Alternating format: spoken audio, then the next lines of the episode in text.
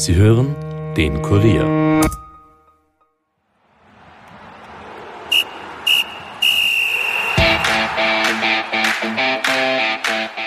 Es war ein historischer Mittwochabend im Allianzstadion Rapid. Eine 2 zu 7 Heimniederlage gegen Salzburg war gleichbedeutend mit der höchsten Pleite der Bundesliga-Geschichte, womit die Wiener auch Platz 2 an den LASK abgeben mussten. Wie diese Rekordniederlage zu erklären ist und was das für Rapid nun bedeutet, bespreche ich in dieser Episode mit Kuriersportredakteur Alexander Huber. Mein Name ist Stefan Berndl und ich wünsche euch wie immer viel Vergnügen mit der Nachspielzeit.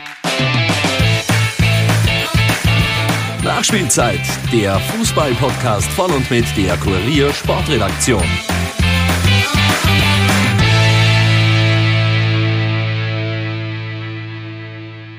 Herzlich willkommen allerseits zurück zu einer neuen Episode. Das war mal eine wirklich turbulente Bundesliga-Woche, die da bislang hinter uns liegt. Ich hätte heute etwa mit dem LASK einsteigen können, also dem etwas geschrumpften Punkteabzug und der Tatsache, dass der Verein dennoch weiter dagegen vorgehen will. Oder auch mit dem sexistischen Transparent, das am vergangenen Sonntag im Rapid-Stadion präsentiert wurde und das für Aufsehen sorgte. Aber dann kam am Mittwochabend ein klarer 5 zu 1 Sieg beim LASK und etwas später dann dieses historische Debakel für Rapid. Eine 2 zu 7 Heimniederlage gegen Salzburg. Und das trotz Führung. Salzburg ist danach einfach alles gelungen, ein absolutes Traumtor von Slatko Junusovic inklusive. Es war am Ende die höchste Vereinspleite Rapids der Bundesliga-Geschichte. Und hätte Taxi Funtas in der Schlussphase nicht das zweite Rapid-Tor gemacht, wäre es überhaupt die höchste Niederlage der Vereinsgeschichte geworden. Es war also eigentlich recht offensichtlich, womit wir heute einsteigen und auch den Großteil dieser Episode bestreiten werden. Aber es sollte dann am Donnerstagnachmittag der nächste Knaller kommen. Kurz vor unserer Aufnahme wurde die Entlassung von Nestor El Maestro als Sturmtrainer offiziell. Nach den letzten eher katastrophalen Wochen eine nicht ganz so große Überraschung. Aber bevor ich mich mit dem Kollegen Alexander Huber über all das unterhalte, wenden wir uns dennoch dieser historischen Niederlage Rapid zu. Hören wir uns also ganz kurz an, was die beiden Trainer zu diesem Spiel zu sagen hatten. Angefangen bei Jesse Marsch, der nahm diesen Rekordsieg relativ gelassen hin. Ja, es war ein gutes Spiel für uns, aber wir sind nicht fertig. Also Salzburg ist noch nicht Meister, wollen Sie damit sagen? Ja, das, ja, das ist, äh, das stimmt jetzt, denn wir haben mehr zu tun. Es war ein wichtiger Sieg für uns gegen ein, die Concurrence in der Tabelle, so das war so wichtig. Aber ja, wir haben ein wichtiges Spiel wieder Sonntag und wir müssen weiter so mit unserer Mentalität und mit dieser Leistung. Rapid-Coach Didi Kübauer konnte natürlich nicht zufrieden sein. Wie er die Führung und dann schnelle Salzburger Wende miterlebte, schilderte er gegenüber Sky. Du gehst also in Führung, machst eigentlich da ein gutes Spiel, kriegst dann das, das Einzelne, aber und danach halt gleich passen das 2 und uh, sie haben eine riesige Qualität, das muss man neidlos anerkennen. Also sie sind eine sehr gute Mannschaft, die was gut Fußball spielen können, aber dass wir halt im, im, im, im Ruhen, die ruhenden Bälle nicht verteidigen können, wo wir nicht aktiv waren, das muss man uns schon selbst zuschreiben, weil ich glaube, uh, da haben wir uns dann wirklich nicht gut angestellt. Sehr schön auf den Punkt brachte es eigentlich Rapid-Goalie Tobias Knoflach. Der war nach dieser, man muss es so nennen, Watsche nicht nur enttäuscht, sondern auch etwas sprachlos. Ich bin sehr enttäuscht gerade, aber wie gesagt, so geht das nicht und wurscht, wie der Gegner heißt. Da, da musst viel mehr Herz reinbringen in die ganze Sache, besser verteidigen, mutiger sein, nach vorn verteidigen. Und ja, meine, wir sind da daheim, nicht böse sein. Das, das darf er einer Mannschaft von Rapid nicht passieren, muss man, muss man so sagen. Und mit diesem Das darf Rapid nicht passieren begrüße ich jetzt im Podcast-Studio den Kollegen Alexander Huber am Telefon. Servus Alex, danke für deine Zeit. Servus Stefan, hallo.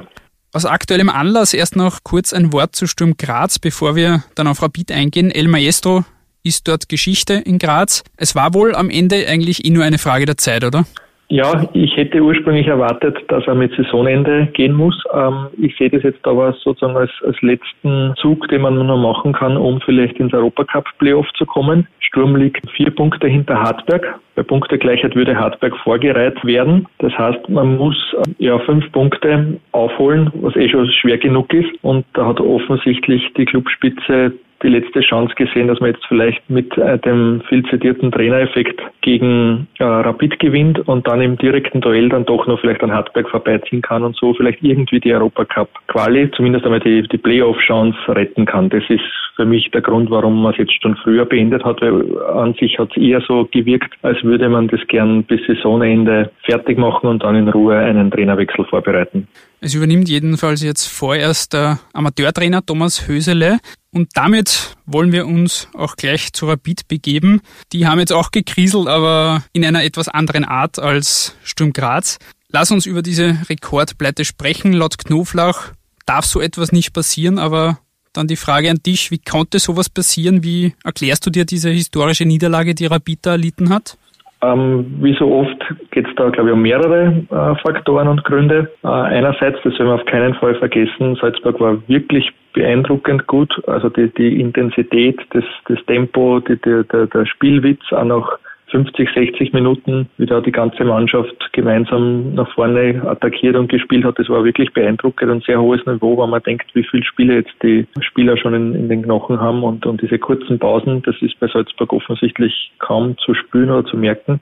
Das ist einmal der eine Grund. Der andere Grund war, Rapid hat ohnehin schon lange Verletztenliste und dann hat der Trainer Kübauer mit Blick auf die nächsten Spiele dann auch noch einige wichtige Spieler hinausrotiert. Das war offensichtlich zu viel. Und dann war noch ähm, der ganz große Knackpunkt, weil ich finde, die ersten 20 Minuten waren wirklich ein sehr ansehnliches Spiel, ähm, das fast auf Augenhöhe war.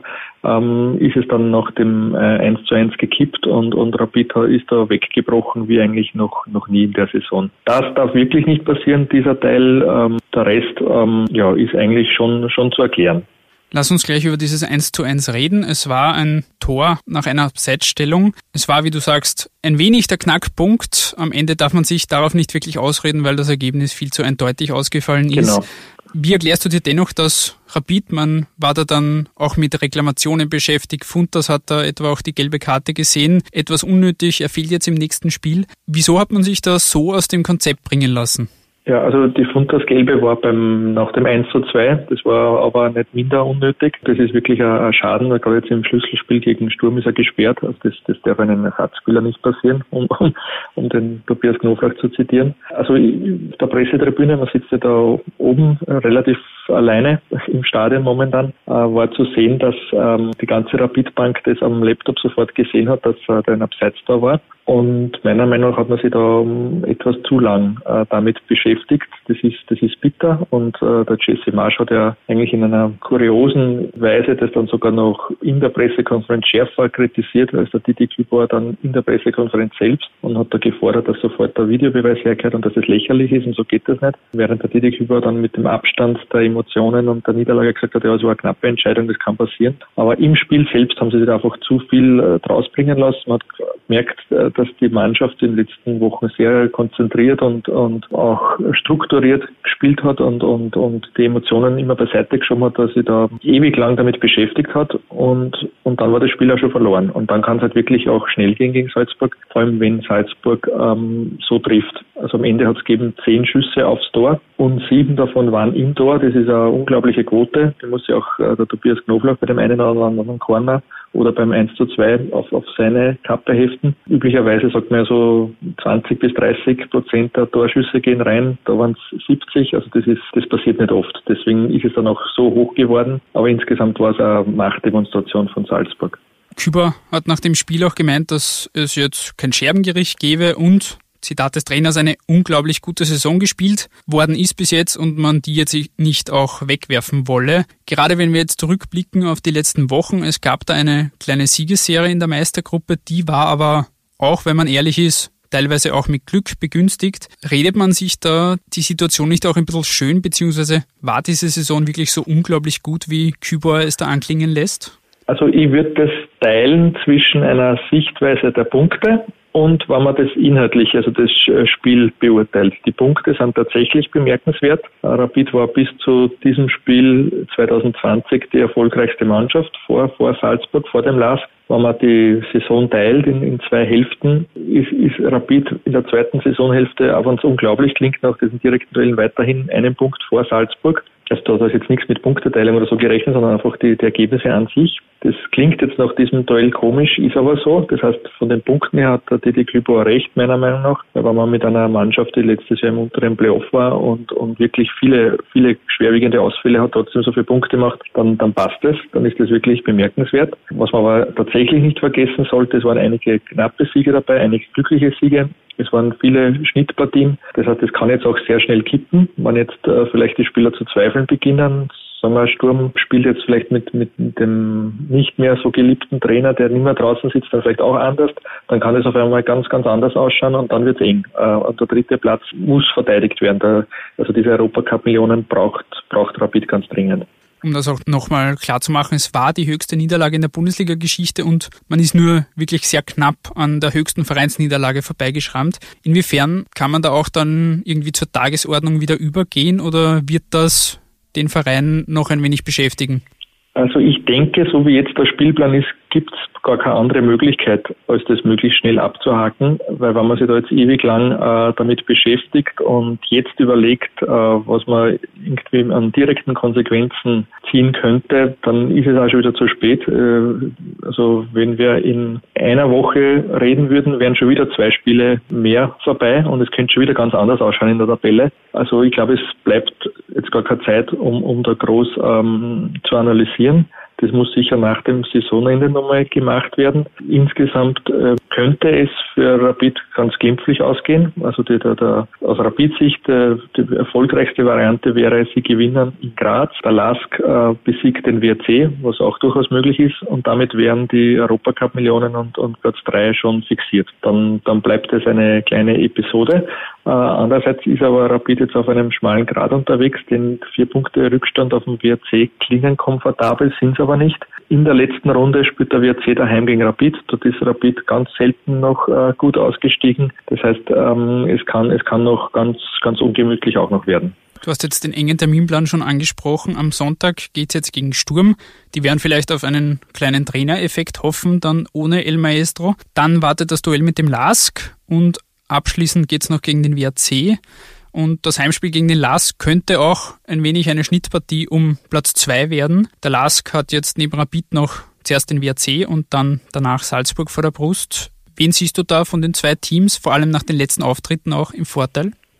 Also nach den letzten Auftritten und der Reduzierung des äh, Punkteabzugs ganz eindeutig den Lask. Wenn es bei den sechs Punkten geblieben wäre, wäre Rapid noch ja einen Punkt vor dem Lask. Derzeit aber so, wie die Vereine aufgestellt sind, glaube ich, dass für beide beteiligten Vereine auch für beide passend wäre, wenn der Lask Zweiter wird und Rapid Dritter. Das klingt jetzt vielleicht ein bisschen kurios, aber der dritte Platz ist sozusagen heuer der sichere Platz. Da gibt es einen Fixplatz in der äh, Gruppenphase der Europa League. Und Rapid, nachdem Woche für Woche Einnahmen fehlen durch die äh, Corona-Krise und der Verein davon allen am meisten leidet, braucht dringend frisches Geld und dann könnte man äh, bis Oktober in Ruhe planen, weil im Oktober geht die Gruppenphase los. Dann weiß man vielleicht auch schon, ob vielleicht doch ein bisschen mehr als 10.000 Zuschauer rein dürfen. Die UEFA-Gelder gibt es auf jeden Fall, die TV-Gelder auch und der Kader könnte äh, mit diesen Geldern geplant werden. Der zweite Platz hat die kleine Chance auf die Champions League, sozusagen auf den Jackpot. Aber es gibt auch die Möglichkeit, es gibt ja kein Hin- und Rückspiel, sondern nur ein Spiel,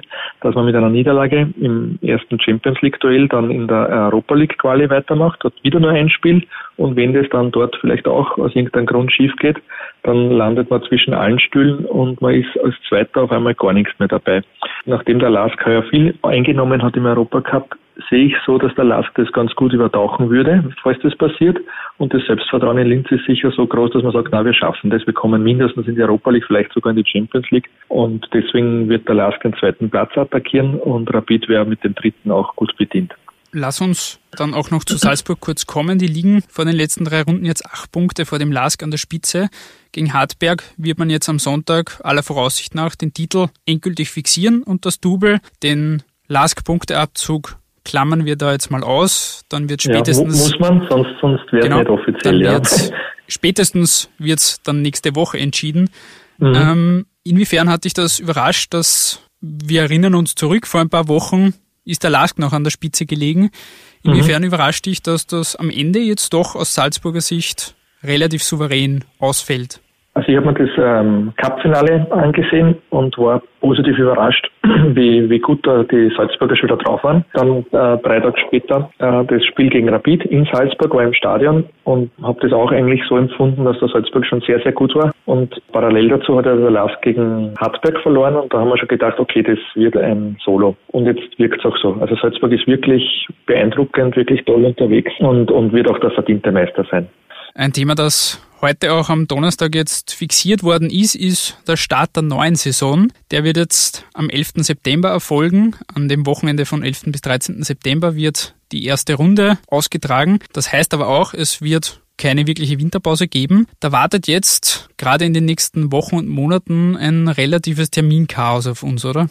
Es wird wirklich extrem, ja. Also die Spieler gehen dann äh, Mitte Juli äh, auf Urlaub. Ich glaube, es wird der erste und letzte Urlaub für sehr, sehr lange Zeit sein. Ähm, es bleibt der Liga gar nichts anderes übrig, als im Winter fast durchzuspielen. Es wird leider auch im Jänner Spiele geben müssen. Der Grund dafür, die EM ist ja verschoben worden und findet im Juni 2021 statt. Der Teamchef Foda hat natürlich ein Anrecht darauf, vorher seine Spieler eine Zeit lang in ein Camp zusammenzuführen. Das heißt, mit der Saison muss man richtig früh fertig sein. Gleichzeitig startet sie erst, wie du sagst, am äh, Mitte September. Da fehlen, da fehlen äh, eineinhalb Monate. Die kann man eigentlich kaum aufholen, weil es ja den Europacup auch gibt. Ähm, also ich sehe eigentlich momentan keine Winterpause. Wenn dann vielleicht ausnahmsweise wieder mal ein strenger Winter in Österreich kommt, wird das ganz dramatisch. Also das, das Fußballjahr wird heftig und die englischen Wochen werden dann eigentlich österreichische Wochen. Also wir werden, glaube ich, durchgehend zwei Spiele pro Woche sehen mit ähm, Meisterschaft, Cup und Europacup. Anders wird es nicht gehen.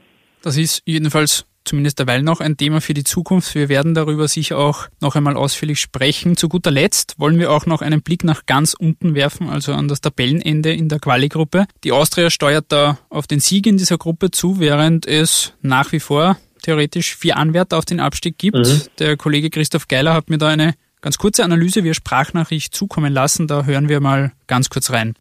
Gleich einmal vorweg, der Abstiegskampf ist in Österreich wieder mal viel spannender als das Titelrennen. Wobei so irgendwie heuer war es selten einmal in den letzten Jahren. Man muss fast davon ausgehen, dass die Entscheidung erst in der letzten Runde fällt. Und vielleicht geht es dann sogar noch für vier Teams um die Wurst. Mattersburg mag zwar jetzt auf den ersten Blick die besten Karten haben und schon safe sein, aber die vier Punkte Vorsprung auf die Admira sind trügerisch. Wie wir wissen, werden die Mattersburger bei Punktegleichheit zurückgereiht und die Auslosung ist auch nicht ohne. Trainer Bonweiser glaubt zwar, dass mit vier Punkten in den beiden Heimspielen gegen Admira und WSG Tirol alles erledigt ist. Ich erinnere aber nur daran, dass Mattersburg im Grunddurchgang daheim gegen beide Teams verloren hat. Gehen wir weiter zum SKN St. Pölten. Auch diese Mannschaft hätte sich schon längst aller Sorgen entledigen können. Nur hat St. Pölten ein großes Dilemma. Sie bringen sich immer selbst in die Bredouille durch dumme Fehler und noch unnötigere Ausschlüsse. Vier Platzverweise in der Qualifikationsrunde, das sind übrigens genauso viele wie bei der WSG Tirol, sind für mich ein Zeichen, dass dort die Nerven blank liegen. Äh, Nervenflattern wäre mir bei der WSG Tirol bisher nicht aufgefallen. Äh, der Aufsteiger hat aber ein anderes großes Problem. Langsam aber sicher gehen dort die Spieler aus, weil ständig jemand ausgeschlossen wird oder sich verletzt. Der große Trumpf der Tiroler, die erfahrenen Spieler, könnte jetzt zum großen Bumerang werden. Die Mannschaft ist extrem alt. Ich fürchte, das kann sich am Ende dieser englischen Wochen rächen. Bleibt noch die Admira. Das ist ehrlicherweise die Mannschaft, die in der Qualifikationsgruppe bislang am wenigsten überzeugt hat und deshalb auch zu Recht wohl am Tabellenende ist. Ich will es ja nicht verschreien, aber die Admira hat auch so etwas wie einen Seuchenvogel in ihren Reihen, der offenbar das Abstiegsgespenst magisch anzieht. Roman Kerschbaum ist schon 2016 mit Grödig und vor einem Jahr mit Innsbruck abgestiegen. Bin gespannt, ob es zum Abstiegshattrick kommt. Christoph, sieht also wohl am ehesten die Admira, die aktuell die rote Laterne innehat, als Abstiegskandidat Nummer eins. Was wäre, Stand jetzt, dein Tipp? Also ähm, ich traue mir eigentlich nur ähm, festzustellen, dass für Mattersburg gut aussieht, sowohl von den Auftritten her äh, als auch von den Punkten. Allerdings, es gibt so das eine historische Beispiel, wo Mattersburg ähm, eigentlich schon durch war und plötzlich in der letzten Runde in den tatsächlich letzten Spielminuten auf einmal ähm, abgerutscht ist und Platz um Platz und auf einmal zum ersten Mal in der ganzen Saison, glaube ich, äh, überplätzter war. Und plötzlich ist Mattersburg abgestiegen. Das heißt, das sollten sich die Burgenländer ähm, merken und ich glaube, da gibt es einige im Verein, die noch im Amt sind, die das auch auf das hinweisen werden. Sie dürfen sich auch nicht so sicher sein. Und bei den anderen drei wird es ganz, ganz eng. Also ich rechne mit einer Entscheidung erst in der letzten Runde, vielleicht wieder so wie damals in den letzten Spielminuten. Wir werden uns überraschen lassen, was da jetzt in den letzten eineinhalb Wochen, die die Liga noch geht, da auf uns zukommt und wer dann tatsächlich absteigen wird. Lieber Alex, vielen Dank für deine Zeit jedenfalls und deine Expertise. Danke ebenso. Danke auch an Sky für die Tonaufnahmen und natürlich auch an euch, liebe Hörerinnen und Hörer. Danke, dass ihr uns auch in der aktuellen Zeit zuhört und unseren Podcast hoffentlich für gut befindet. Wenn dem so ist, lasst uns das bitte unbedingt wissen. Mit einem Kommentar oder fünf Sternen auf iTunes. Jedes Feedback, jede Kritik hilft uns weiter. Und damit wünsche ich euch noch eine schöne Woche und bis zum nächsten Mal. Ciao. Ciao.